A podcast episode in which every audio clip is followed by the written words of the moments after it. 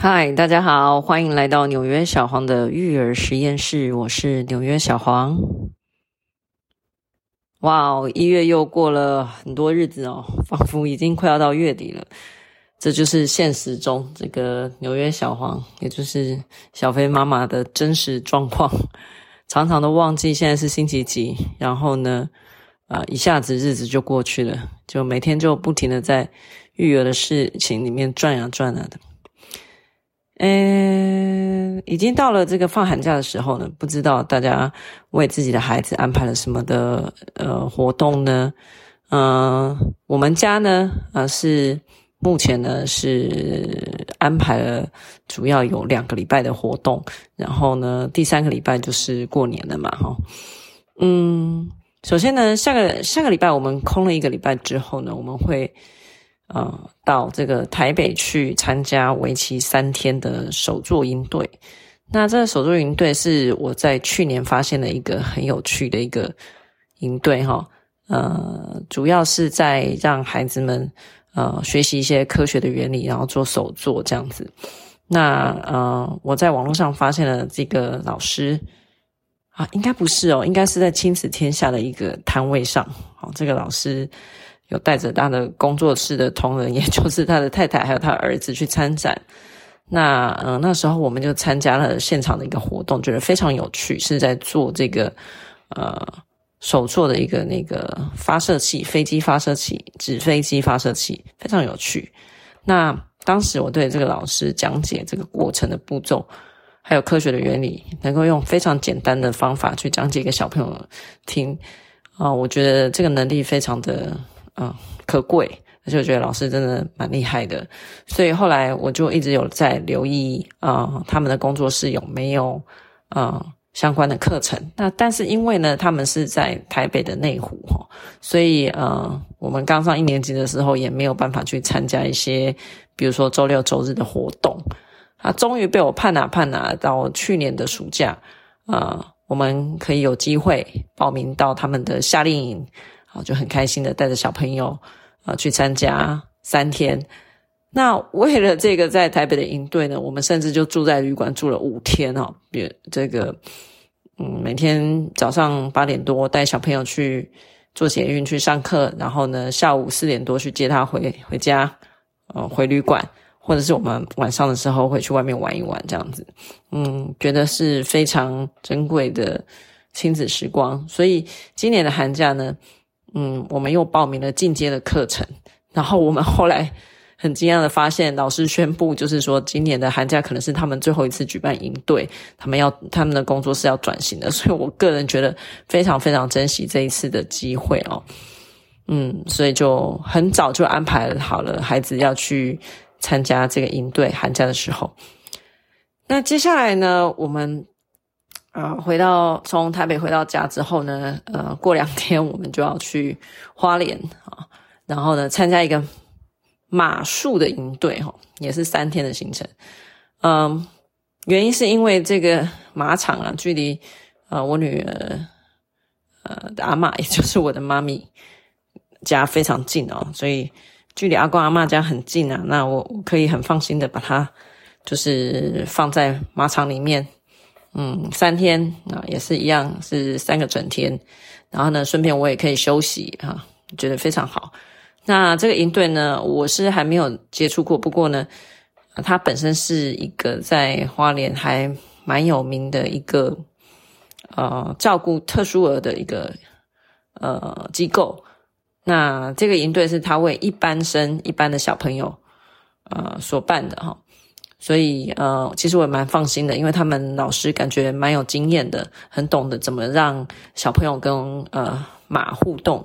啊、那我因为我的女儿非常喜欢动物，所以呢，嗯，她去年暑假也是去年暑假的时候听到有这个营队，非常开心啊、很想参加。那因为我们去年报不到名、哦，所以我们今年就锁定今年，希望有机会，刚好呃寒假的时候有几个名额，所以我们就抢先报名。嗯，在这个营队里面呢，可能会有一些呃，除了马术以外的活动，然后可能是一半一半，一半可能是在照顾小马哈，或者是呃学习一些照顾动物的知识，另外一半可能是会让小朋友骑骑马这样子跟马儿互动，我觉得非常好。啊、以上就是啊、我的我在替我的孩子就是安排的这个寒假的活动。诶，不过把这个议题带出来呢，其实是呃，我在这个为孩子安排营队的时候呢，做了一些思考。那我觉得，诶，还蛮值得在这边提出来跟大家分享一下。嗯、我今年在安排营队的时候啊，其实嗯、主要有几个考量。第一个就是说我希望我的小孩可以在寒假的时候能够活动活动身体。啊、所以呢，体能性的活动当然是第一考虑哦。可是我们本来报名了一个街舞营队哈，五天，每天各一小时半到两小时吧。可是后来竟然啊、凑不上一班，所以我们就被通知，就是说要取消了。我觉得好可惜哦，啊。呃，后来我才这个就是决定，就是下定决心，就是报了马术营哈，起码可以让他就是可以在外面跑来跑去的哈，或者是至少是需要一些体力活嘛，锻炼身体这样子哈。那另外就是关于手作营的部分，其实就是希望他可以呃培养起一些对于科学的兴趣啦。那因为我的小孩他很喜欢动手做东西嘛，也有一点那个艺术的小天分，所以他很喜欢这一类的活动。那又因为我们是自学生，平常的时候比较跟团体有一些距离嘛，那去参加营队的时候，可以整天三个整天跟小朋友在一起，其实是蛮快乐的，他也蛮期待的，我女儿很期待。不过我觉得哈，就是说。后来我跟就是一些妈妈做交流啊，我发现其实家长在安排小朋友的这个寒暑假活动的时候，真的是很煞费苦心诶。我原本以为这个马术营这件事情啊，其实是还蛮特别的齁。那当然，我那时候会选择参加原因，就是我我前面说过了，就是因为那个在我娘家附近嘛。那小朋友，我的小朋友很喜欢动物，这样。那可是我我竟然很。惊讶的发现，就是跟我谈话的妈妈竟然也有参加，呃，就是宜兰这边当地的马术训练营，我觉得很妙，超级妙哈！这让我想到说，到底是因为呃，我平常在做交流的这些，或者说比较有在呃有一些联络的这些妈妈朋友们，到底是我的同温层呢？还是说，现在的家长真的是太用心、太用心了哈，就是用心到就连马术营这种活动，竟然都还会呃重复哦。就是我跟他讲说，哎，我们在花莲要参加马术营，他说，哎，我也在宜兰要参加马术营，我觉得太不可思议了哈。就是说，这么近的朋友，竟然就有这么高的比率在参加马术营啊！哦，我觉得很妙，这样。那我觉得真的是，其实。怎么讲？就是现在的父母啊，可能就是对于呃，因因为孩子生的少嘛，所以对于小孩子的教育真的是非常的重视哈。然后呢，另外一种心情可能是也想要让孩子有多一点的体验。那呃，希望他可以从这些体验当中，就是说，哎，找到一两样，或者说数样很有兴趣做的事情，然后将来有机会可以。再往下做这样子，但我说实在的，嗯，在跟妈妈交流的这个过程之中，我觉得其实妈妈们或者是家长们 都是挺辛苦的哈，因为光是在这个接送的部分哦，其实就是蛮吃力的哈。有的时候我们送孩子去，比如说才艺班啊什么的，那大家都知道，有时候才艺班就是一个小时、一个半小时嘛，那你这个时间很尴尬，就是。假设他不是在你住家附近的话，你可能出去了，然后呢，你可能就得在附近，就是找一家咖啡馆或者是 Seven 啊之类的便利商店，就是你可能要坐在那边等，好，然后呢，等着小孩下课以后，一个小时下课以后再去接。那其实我个人觉得这样子来来回回，其实也是蛮累的。好，那加再加上我们家自己是自学生嘛，我们连去学校上课，我们也是就是可能只上一些。可以，那很分散，所以，呃，上个学期变成说在小七 seven 度过呃一段时间，好像是变成我一个礼拜呃其中有两三天的日常了哈，routine 了啊，觉得其实也是蛮累的啦。那我最近看了一本书哈，叫做《上流教养》，这本书还挺有趣的哈。其实它主要是在呃描写这个纽约住在纽约的这些上流人士的家庭哈，他们对于这个小孩教育的一些看法。那写这本书的这个作者呢，是曾经担任过很多关于这些上流家庭的孩子们的家教，一个哈佛的博士。那他本身是在这个纽约的私立高中里面任教。那他啊、为了、呃，可能他自己的兴趣，然后另外也是因为他想要多赚一点钱，这是很实际的事情啊。所以啊、他就开始接一些这些、呃、上流社会家庭的、呃、家教。那因为呃这种事情就是这样嘛，就是说，如果你本身就是呃。教的不错啊，在这种圈子里面，我们也很理所当然的可以理解，就是说一定会一个传一个嘛，口耳相传，父母们会互相介绍。呃，特别是能够应付上流社会的家庭的人并不多嘛，哈。那所以说，如果呃你能够呃适应那样子的一个生态的话，其实呃你会接到蛮多 case 的。不过呢，这个老师他算是就是一个非常有良心的老师哈。就是啊、第一个他的收费很合理，第二个，嗯，他对于学生是真心的关心哈啊。那他最后把他的这个十几年的家教经历写成了一本书，叫做《上流教养》，就是翻译成中文是《上流教养》这本书，那很挺有趣的哈。里面就有提到，就是说这些上流社会的家长们呢。他们呃费尽心思的想要让自己的孩子就是表现得很杰出，然后希望将来可以就是呃有好的大学可以念，然后复制他们的阶级。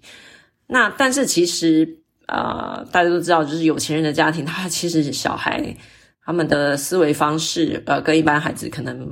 会有很大的差别，那也是很理所当然的，因为那是他们的环境造成的嘛。还有就是说，这些家庭、这些父母对于、呃、学校的老师或者是呃这个家教老师，他们会有一些很独特的一个对待方式，还有这个嗯，希望老师能够达到他们的某一些呃要求，在这个方面啊、呃，作者就琢磨很多。那因为。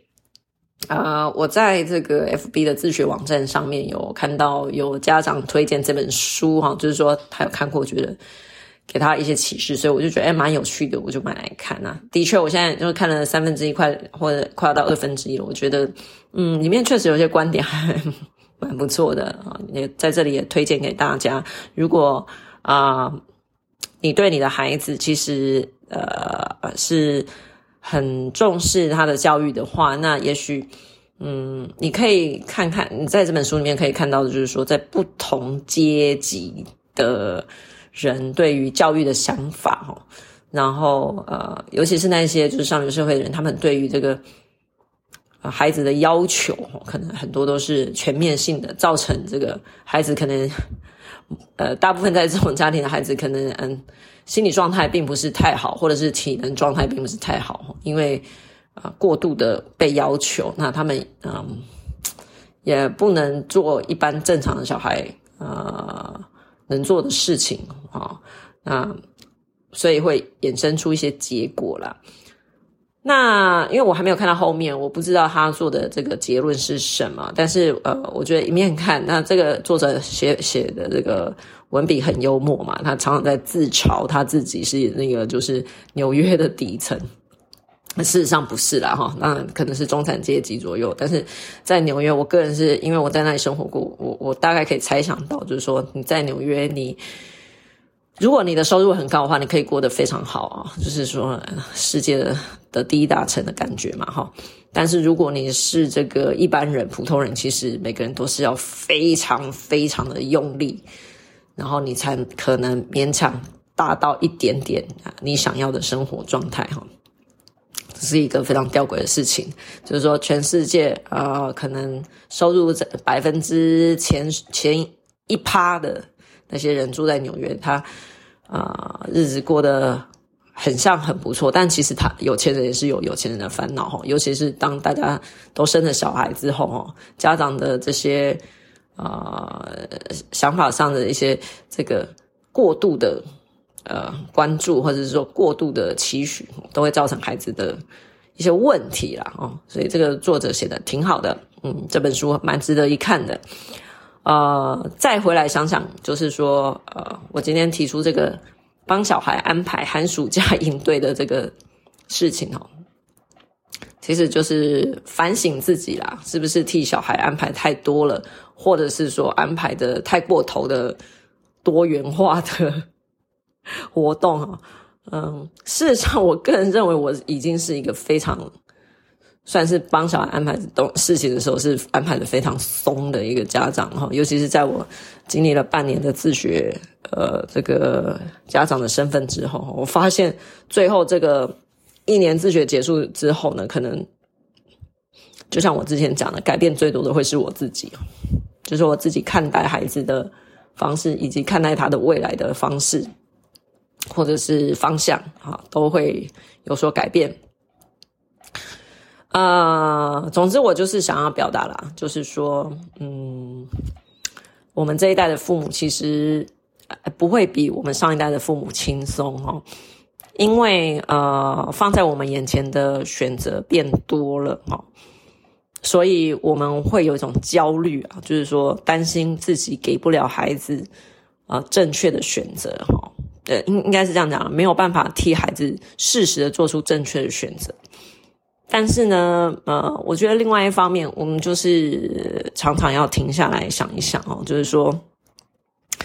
就像我前面讲的嘛，要比是比不完的啦。就是说，你最终还是得要回到我们自己了不了解我们的孩子这件事情上面。我们没有办法预测他未来，就是呃。他会成为一个怎么样的人哈？但是我们可以从呃现在陪伴他的每一天去啊、呃，试着呃滋养他啊呃一些更高的一个层次的物的的这个养分哈。我觉得除了这个学科啦，或者是各种活动的这些加注在孩子身上的这些事情之外哈，我觉得另外呢就是说父母陪伴的品质其实。啊、可能是远胜于一切的。那小孩子将来他可能想起他的家庭的时候，真正能够带给他力量的，应该是啊、父母用心的这个陪伴吧，会远胜于啊、呃、这些很精彩的课程啊。哈，OK 啊、呃，来做个结语啊，就是说寒假呢，说长不长，说短不短啊，大概有三四个礼拜左右的时间哈。呃，不论你现在是处于呃小学生家长的阶段，还是国中生家长的阶段，哈，我相信每一个阶段的父母就是要担心的事情，总是呃担心不完的。然后，除非你真的能够全然放下，不然我觉得身为父母，啊、我现在终于理解到，就是说，嗯，每一天你都还是会呃不停的在。想着你的孩子的啦，除非他就是已经够独立了嘛，长大成人哈。啊、不过既然那一天还没到的话，我觉得我们就啊、就是尽我们所能啊，嗯、常常的去做一些教育的反思、教养的反思啊、然后呢，也不要太苛责自己，就是啊、尤其是啊、有些妈妈们就是可能身心已经。面临就是接近崩溃的边缘哦，因为呃，有时候就是你的孩子表现出来的，他不会完全的符合你的期望的，所以嗯、也许啊、多一点时间我们放过自己哈，就是说多注意一下，就是呃，我们跟孩子当下呃相处的这个是不是快乐的，然后呢，呃。这个时光是不是能够作为他将来想起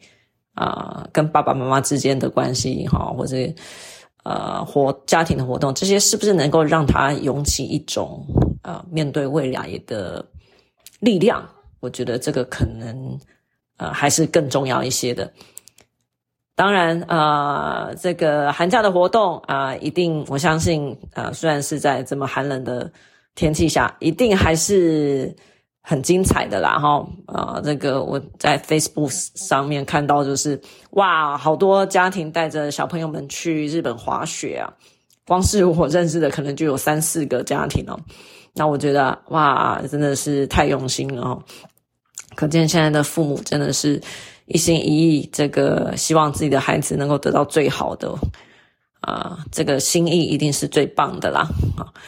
那就算呃我们没有这样的安排，其实也没有关系啊、如果呃在下班之后能够呃多花点时间陪陪小孩玩玩桌游啊，然后呢，或者是啊、陪他聊聊天，我相信这个对一般的孩子来讲，其实。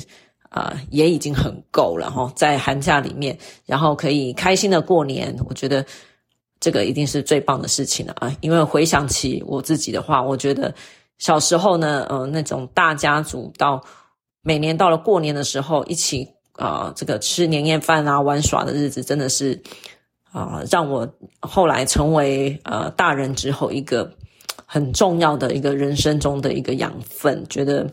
啊，真是太棒了，太开心了，这样子。所以，我们做家长的，如果起码已经能够做到这一点的话，我觉得让孩子开开心心的，呃，不要太呃紧绷，自己不要太紧绷，不要太专追求完美啊，也许大人小孩之间啊相处的品质就会更好。OK，那今天大概就说到这里啦，呃，希望。呃，之后还有机会能够跟大家多分享，就是教养跟教育的相关理念喽。然后祝福大家，啊，龙年行大运，新年快乐，谢谢，拜拜。